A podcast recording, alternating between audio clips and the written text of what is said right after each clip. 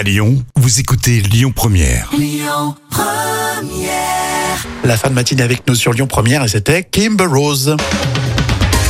Un petit peu d'économie dans l'instant culture pour épater les collègues avec euh, professeur Jam. Bien sûr. Ça me fait rire quand euh, tu parles d'économie parce que Je en- connais rien du tout. en maths, c'est pas la meilleure. hein.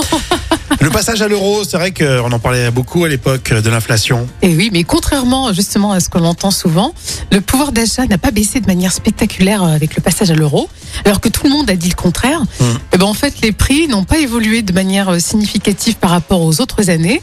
Et les études estiment que le passage à l'euro n'a été responsable que d'une hausse de 0,1 à 0,3% des prix. Donc c'est ridicule. Non mais je suis sûr que si vous entendez ça, vous dites non c'est pas vrai, non Voilà, c'est pas vrai. C'est vrai qu'on a du mal à y croire. 0,1%, 0,3% euh, du prix. euh, Ouais. On avait quand même l'impression, enfin moi j'étais pas né au passage à l'euro, hein, Oh. mais Ah. si vous avez connu ça, tout le monde disait que effectivement les prix euh, ils cramaient quoi, ils flambaient. Et tu connais ta date de naissance, toi, apparemment. ouais.